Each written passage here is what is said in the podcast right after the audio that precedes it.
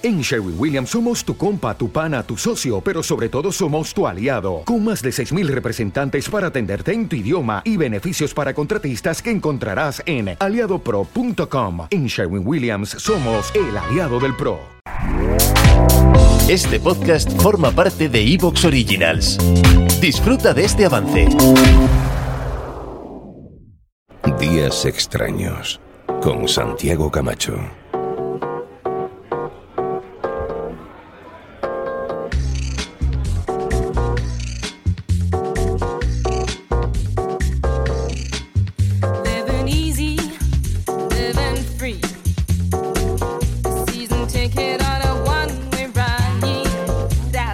Ha llegado nuestro momento de encontrarnos con la colaboradora elástica, la que cabe en todos sitios, la que lo mismo sirve para un roto que para un descosido. Ella es, por supuesto, Perra de Satán.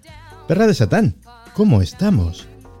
Pues estoy caliente, caliente. EO, caliente, caliente, OA. O sea, ¿qué es este calor, por favor? Ah, bueno. Es que eh, el mundo no para, ¿eh? No para de ser extraño. Creía que es que había sido a ver el musical de Rafaela, que el otro día estuvimos comiendo juntos y resulta que compartimos un gusto por los musicales. No, pero he ido a ver el musical de una rubia muy legal, que tampoco está mal. Ya, yo creo que estamos haciendo ya. Hemos llegado a un punto que hacemos musicales por encima de nuestras posibilidades. Está Madrid llena de musicales y sí, ha vuelto, o sea, hay, hay temporadas en las que, bueno, se apuesta por otro tipo de espectáculos. Hay años que, por ejemplo, hay muchísimos monólogos o cosas así. Y este año, sin duda, es el año de los musicales. O sea, si nos estáis oyendo desde fuera de Madrid y os gustan los musicales, este es el año de venir a la capital porque hay como 10 musicales en cartel ahora mismo. Es una locura. Yo te expresé, y de hecho sigo en mis 13, mi intención de ver el libro de Mormón, que me hace mucha yo también gracia. lo quiero ver, yo también lo quiero ver. A ver si nos podían invitar por famosos. O por promocionarlo aquí un poquito, que bueno, oye, que la producción se estire, que lo estamos mencionando. A ver si esto llega a buenos oídos y nos mandan unas invitaciones. En fin, el, el musical que se originó en un capítulo de South Park, que es una cosa que tiene, que tiene su aquel. Sí, sí, yo también tengo muchas ganas de verlo, la verdad. Pero, ¿qué dirán los mormones de todo esto, por cierto? ¿Del musical o de, o de nosotros? A ver, yo no es por discriminar, pero no me veo a mucha gente de la Iglesia de Jesucristo de los Santos de los últimos días eh, siendo público de días extraños, que a lo mejor sí. No, me refiero al musical, que no sé. Pues hombre, no creo que les haga mucha gracia, evidentemente. Pero yo qué sé, es que ante una cosa de tal magnitud, porque si fuera una obrilla de colegio, pero es que The Book of Mormon es uno de los musicales más famosos de Estados Unidos en los últimos años, ha ganado un montón de premios, se ha adaptado a un montón de idiomas, yo creo que han perdido la batalla, ¿eh? Pues sí, de hecho es que eh, te voy a decir una cosa. Eh, Trey Parker y Matt Stone, los creadores de South Park, están muy poco valorados como creadores de musicales, porque la película, el largometraje de South Park es glorioso en ese sentido. Sí. Bueno, están poco valorados como creadores en general, porque a mí South Park me parece una serie buenísima y hace unas críticas a la sociedad brutales, brutales, brutales. El pero que yo le pongo, que es difícil ver, verla en España. Hay pocas plataformas eh, que, que te dejan verla, sobre todo las temporadas más nuevas, que son las más bestias. Si hay pocas eh, plataformas que se atrevan, que decía aquel. Sí, Hoy te voy a sí, sí, sí. Pues te voy a contar un chascarrillo que sabe muy poca gente. Eh, Ay, a ver. ¿Tú sabes quién disfrutaba muchísimo con South Park? Mm, que no sea yo. Que no seas tú y que no sea yo. Eh, pues no sé, supongo que muchísima gente, porque una serie que lleva como 25 temporadas tiene que ser mucha gente, pero a ver, sorpréndeme. El doctor Jiménez del Oso. Ah, sí, Sí. esto eh, no me lo esperaba yo. No se lo esperaba mucha gente y el caso es que le hacía muchísima, muchísima gracia y bueno, pues era un gusto que compartíamos. Pues no me lo esperaba yo, claro, es que tú, has, tú le has conocido a él personalmente, eh, yo no, y, Y yo la imagen bien. que tengo de él es de un señor muy serio, eh, muy incorrupto, como el brazo de Santa Teresa. Entonces no me lo imaginaba yo viendo South Park. No, no, le hacía muchísima gracia y él eh, en su vida personal era un tío muy cachondo, las cosas como son. Así que tenía un sentido de- del humor además muy a flor de piel y muy, y muy peculiar. pero cuando se lo cogías era, era tremendo. En fin, pues esta es la sorpresa, el dato sorpresa del día. ¿Y qué datos sorpresa, qué noticias maravillosas? Mira, voy a desvelar otra cosa. Normalmente, eh, Perra de Satán y yo hablamos como 5 o 10 minutos antes de grabar y le digo, bueno, ¿qué tenemos hoy y tal? Y me cuenta más o menos, más o menos las, las noticias. Me da los titulares. Eh, hoy he dicho que no.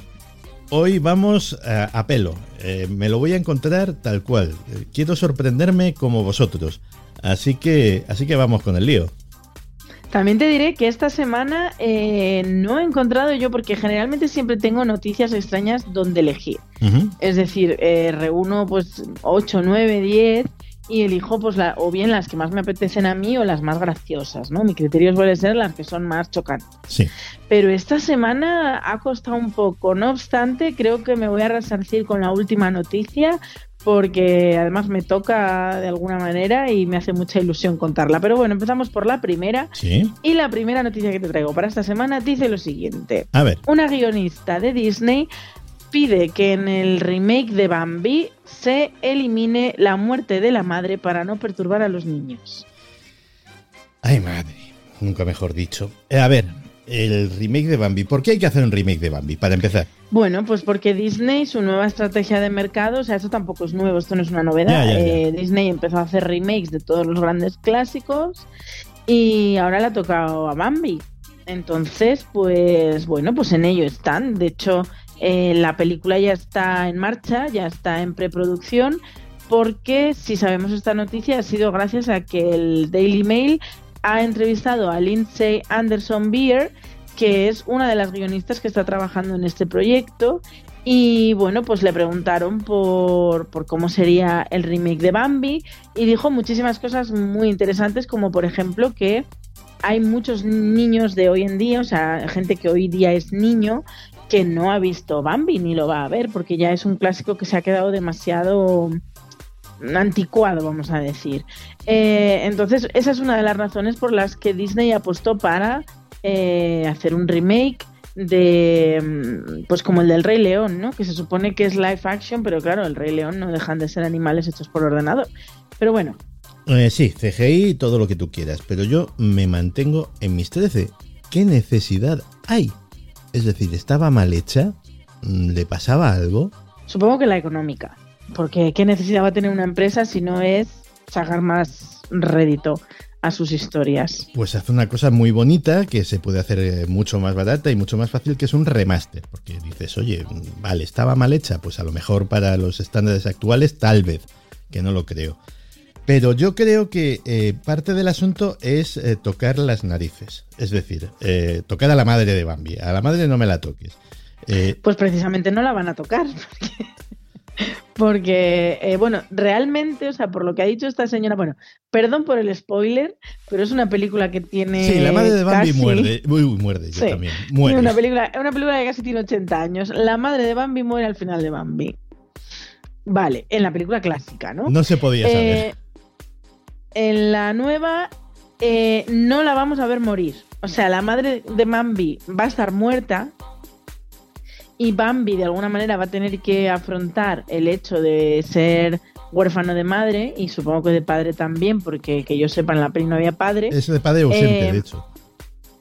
Pero, eh, pues bueno, lo que ha dicho esta mujer que está trabajando en el proyecto es que, claro, que se tiene en cuenta que ahora las generaciones son más sensibles y, Ya estamos, y no pueden ver que al final eh, la muerte de Bambi eh, en la película original ocurría fuera de cámara. O sea, escuchabas el disparo, Claro. pero no veías morir a la madre de Bambi. Aunque No. bueno, ya es duro, pero por ejemplo en El Rey León sí que veíamos morir a Mufasa. Y eso se ha respetado en el remake. Entonces, bueno, eh, no sé si esto es el- lo que, mm, como el cuentecito que nos están contando para que nos traguemos, pues eh, que no va a morir la madre de Bambi porque ya está muerta, o sea, la película tiene otra perspectiva. Pero bueno, dice la guionista que, que lo que van a, gracias a esto, ¿no? A, a esta, a, saltarse esta escena memorable de Bambi, pues se puede tratar la muerte de la madre desde otros puntos de vista eh, que algunos niños y algunos padres de hoy en día, dice ella, eh, pues eh, podrán disfrutar de otra manera, ¿no? Ajá. Eh, mira, hay, ya sabes que hay mucha polémica sobre si están eh, en Disney un poco, eh, un poco metiendo de calzador contenidos que se denominan woke. Eh, yo empiezo a creer que no, que no hay que achacar a la maldad lo que se puede achacar a la simple estupidez. No sabría yo decirte, o sea, porque si están metiendo contenido woke con calzador, lo están haciendo bastante regular. Eh, O sea, quiero decir, Lo se me reafirma mi tesis. ejemplos.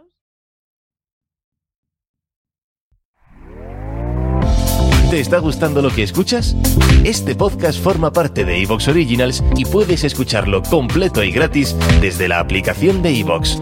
Instálala desde tu store y suscríbete a él para no perderte ningún episodio.